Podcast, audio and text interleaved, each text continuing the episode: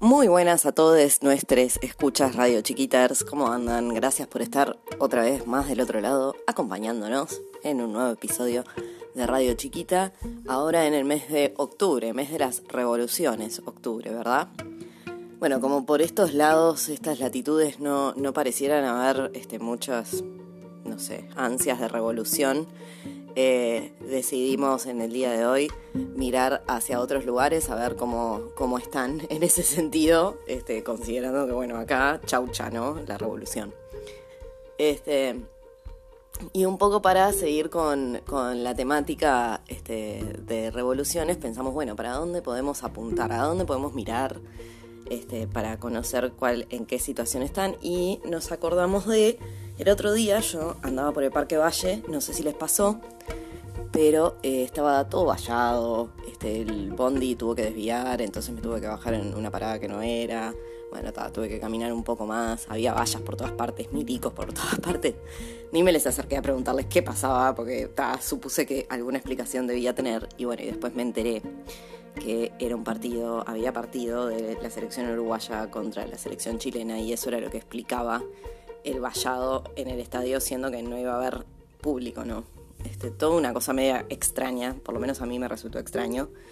Este, no que existiera, no que hubiera un partido de fútbol, que todo ese mega operativo fuera por un partido de fútbol a cancha cerrada, que creo que ni siquiera era ahí en el estadio. No sé, ¿alguno sabe si era en el estadio? Cuéntenme. Bueno, entonces eh, parece que la selección uruguaya le ganó a la selección chilena, desconozco, pero bueno, eso, ese parece que fue el resultado final. Y por ese motivo es que elegimos este, hablar un poco en el día de hoy de, bueno, por ese motivo y porque nos se nos canta hablar de la realidad chilena.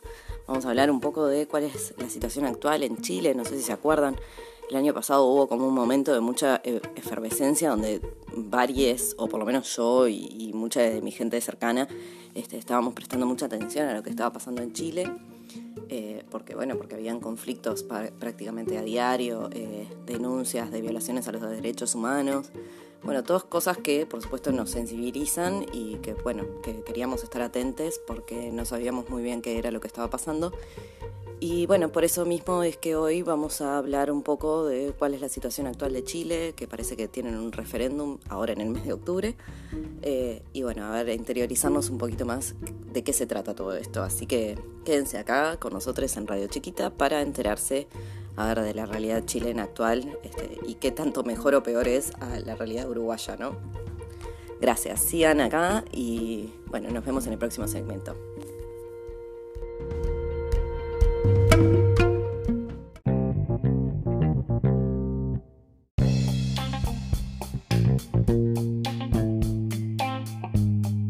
Hola, ¿qué tal? Eh, soy Felipe Agrate, soy corresponsal de, Radio Chiquita eh, y voy a comentar un poco sobre la situación política y social que está viviendo Chile.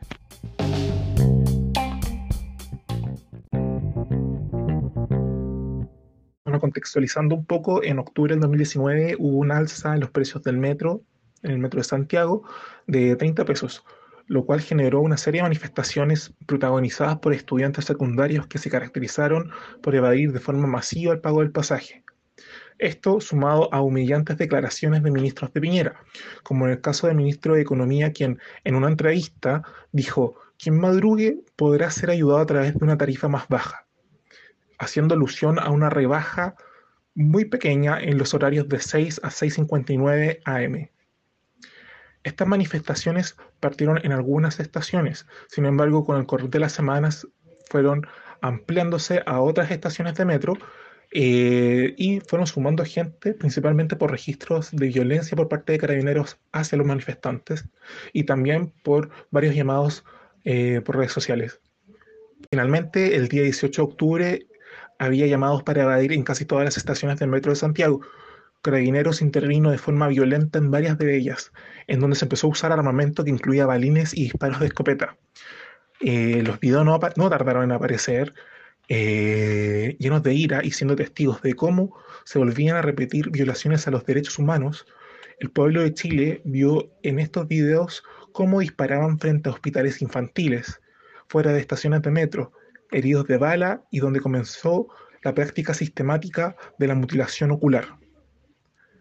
Al día de hoy hay aproximadamente unos 400 mutilados oculares, destacando el caso de Gustavo Gatica, quien fue dejado ciego por balines de carabineros, y Fabiola Campillay, a quien le dispararon una bomba lacrimógena en el rostro, quedando con múltiples fracturas de cara y cráneo, en donde perdió la visión, el gusto y el olfato y ha sido sometida a una gran cantidad de cirugías para intentar eh, reparar el daño que fue causado. Estas manifestaciones fueron creciendo y ya en la noche del 18 de octubre y, en la madrugada del 19 de octubre, eh, esto explotó en, en todo Santiago al menos, eh, Piñera en la madrugada del 19 de octubre, bajo el pretexto de un estado de catástrofe, sacó a los militares. Eh, y ya Santiago, bajo el control de los militares, varios metros se quemaron sin haber culpables claros hasta el día de hoy, por lo que hay varias especulaciones sobre que fueron los mismos milicos que, quienes quemaron eh, al menos algunos metros, si no todos. Y bueno, esto el, haber sacado a los militares y nuevamente la crisis agudizó aún más. Eh, nos recordó el oscuro pasado de la dictadura eh, de Pinochet, por lo cual al día siguiente eh, las protestas fueron prácticamente en todo Chile. Y también se fue expandiendo el, estado de catástrofe en distintos territorios. bueno, aumentaron los muertos, el pueblo volvió a vivir en una dictadura, sinceramente. Eh, día a día te despertabas y veías en la tele, escuchabas en la radio que aparecían muertos, calcinados, que, eh, escuchabas casos de detenciones arbitrarias, de secuestros eh, en autos particulares por carabineros, repitiéndose prácticas que son propias de la dictadura de Pinochet.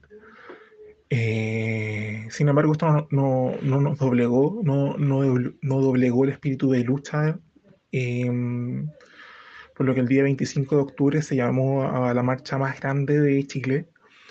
Eh, este, este, fue un día viernes, eh, en donde se marchó en casi todas las ciudades del país, movilizando aproximadamente unos 3 millones de personas en total de un país de aproximadamente 18 millones.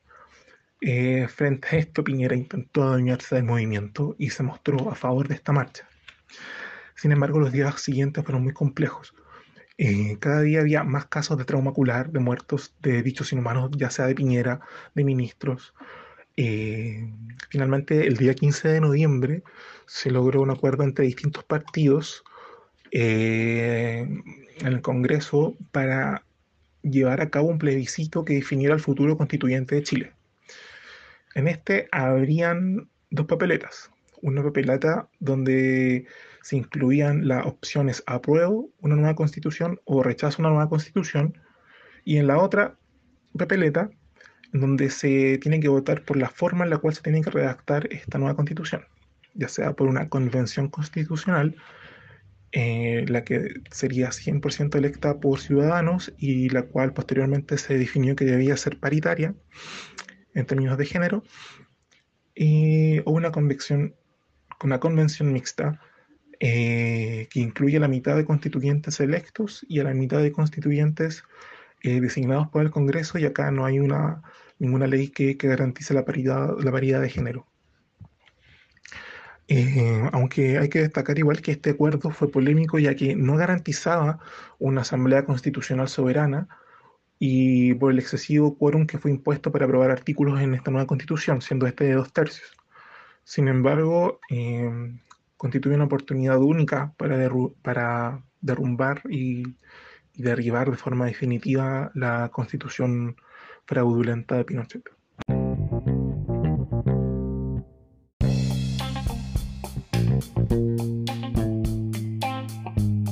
actualmente estamos en eso, estamos en un proceso de campaña por el apruebo y por el rechazo. El apruebo tiene aproximadamente entre un 70-80% de aprobación, valga la redundancia, eh, y el rechazo solamente tiene una adherencia de un 20-30%. Eh, las campañas, la verdad es que las campañas por televisión no han sido muy buenas. pero han destacado lo pésimas que son las del rechazo. Ocupan argumentos muy, muy calcados a los, a los que usó la dictadura para el plebiscito del 88. De hecho, si tú lees algunos panfletos de, la campaña del sí del 88, son muy similares a, lo, a, la, campaña que actualmente está llevando eh, el rechazo y quienes también abogan por una, una convención mixta antes que por una convención eh, constitucional paritaria. Eh, la verdad es que también han surgido movimientos de extrema derecha, en los cuales muchas veces son protegidos y escoltados por los propios carabineros. También entre medio de la pandemia hubo un paro de camioneros que buscaba acelerar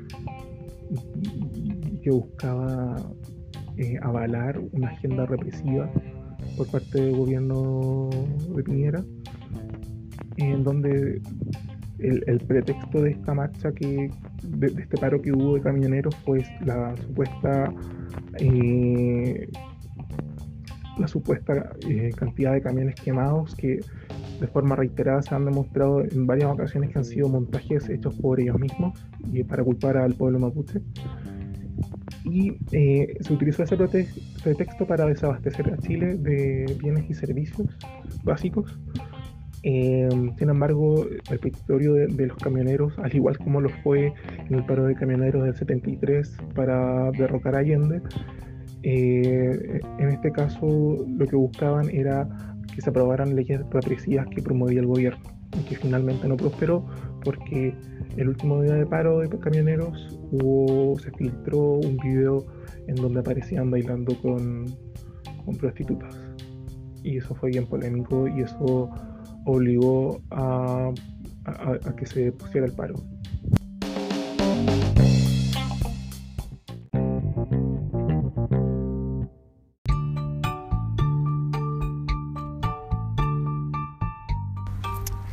Agradezco la vida tener el espacio en Radio Chiquita para poder decir lo que se nos cante el ojete.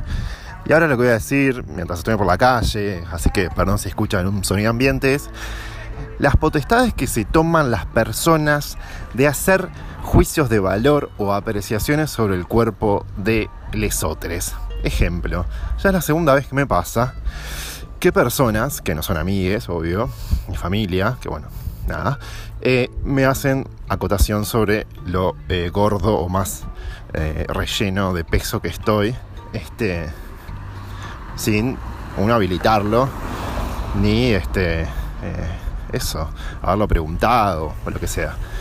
Y bueno, y uno en el momento como la reacción más, este, más inmediata es enojarse, decir, o, o observarse, decir, ay, la camisa es muy apretada. Y después es tipo, enseguida, eso duran segundos, por lo menos lo que mi reacción.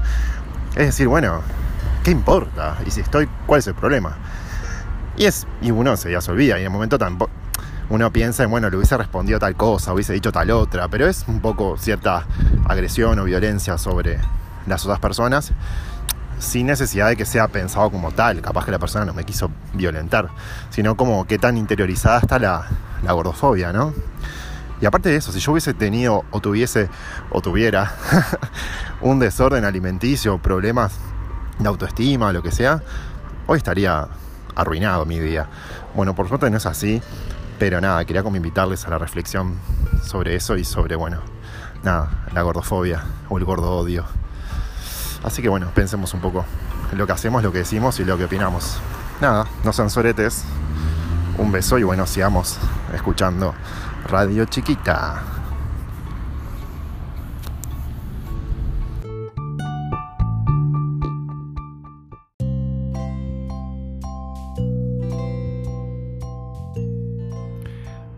Hola, hola mis radio chiquitenses. Bueno, yo quiero proponer, para banalizar un poco este programa, después de tanta cosa seria, que estamos muy pero muy politizados y me encanta igual, quiero proponer un segmento que se llama 1, 2, 3 Mulinex. 1, 2, 3, una cosa que odio, dos costumbres que detesto y tres políticos que eliminaría. Y voy a fundamentar brevemente cada uno de ellos, obviamente. Una cosa que odio, arranco así, odio la gente que deja la tapita de las bebidas con gas floja o mal tapada. Me saca de quicio, es un toque que tengo y por favor les pido a todos, la tapita de las bebidas con gas va cerrada. No es que me sirvo un vasito y dejo la tapita floja porque llega el otro a la hora, media hora, dos horas, tres y esa coca se convirtió en un jarabe inmundo intomable. Así que por favor le pido a la humanidad, tapemos las botellitas de bebidas con gas. Dos costumbres que detesto. Detesto la pelotudez social de decir buen provecho todo el tiempo. O sea, vas a comer al mediodía en el trabajo, buen provecho, buen provecho, buen provecho, estás con el bolo alimenticio en la boca y tienes que andar odio, por favor, eliminaría esa costumbre. Detesto el buen provecho, buen provecho, buen provecho. No me digas nada, me ves comiendo, pasas caminando, seguís de largo, me saludas con la manito o no decís nada. Ahorrate el comentario porque buen provecho voy a tener, por supuesto, siempre. Si no, ¿para, eso cómo? O sea, lo otro que de otra costumbre que me saca de quicio es, son, mejor dicho, porque están muy de moda, son los baby shower. Costumbre que radicaría de la faz de la tierra. Eh, no entiendo, es bien esa cuestión de hacer como un, pre-cumpleaños a un bebé por nacer.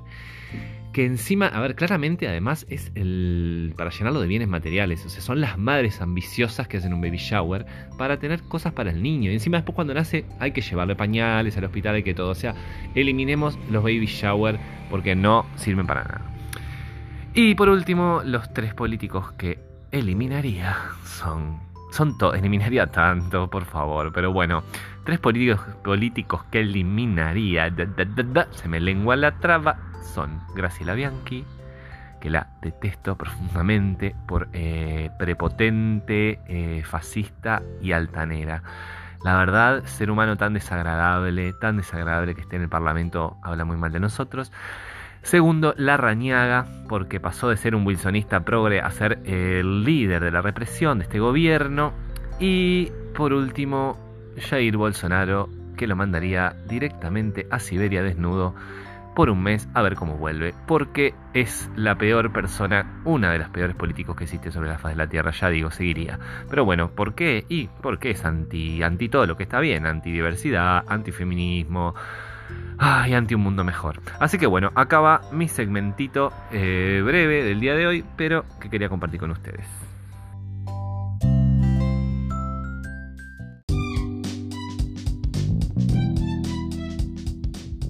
Olis, Olis, ¿cómo están? Bueno, como dice nuestra queridísima Lucía, buenas noches, buenos días, buenas tardes, buenos, buenos todes.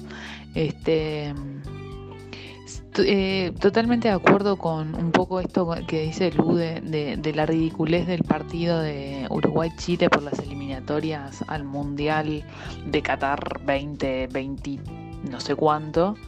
Este, todo el despliegue que, hubo por ese partido, o sea, cualquiera, dice que habían más de 200 policías eh, en el operativo partido de eliminatorias, un nivel de ridiculez, un partido a puertas cerradas, eh, todo vallado, patético, patético, patético.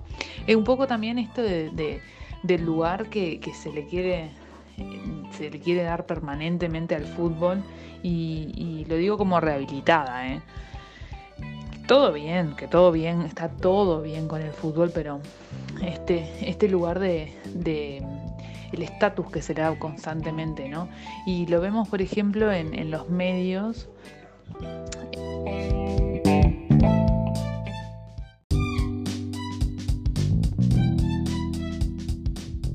No, lo vemos en programas, por ejemplo, educativos, en programas culturales como como Masterchef, por ejemplo, eh, el lugar que le dan a los futbolistas, a jugadores y exjugadores de fútbol. Eh, a ver, por favor, hay necesidad de seguir permanentemente alabándolos, o sea, todo bien, pero, pero no, pero no está todo bien.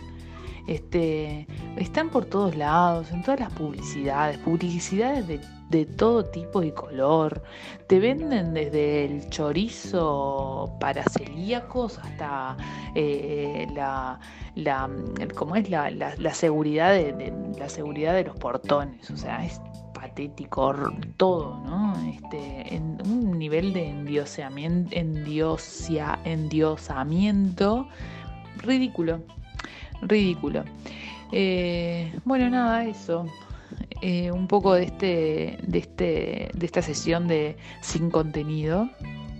Eh, dejo esto, un mensajito desde el norte de Uruguay, que estamos hoy desde acá y con un calorcito que se avecina, bueno, este octubre que avecina también el verano, esta primavera intensa, esta época del año maravillosa.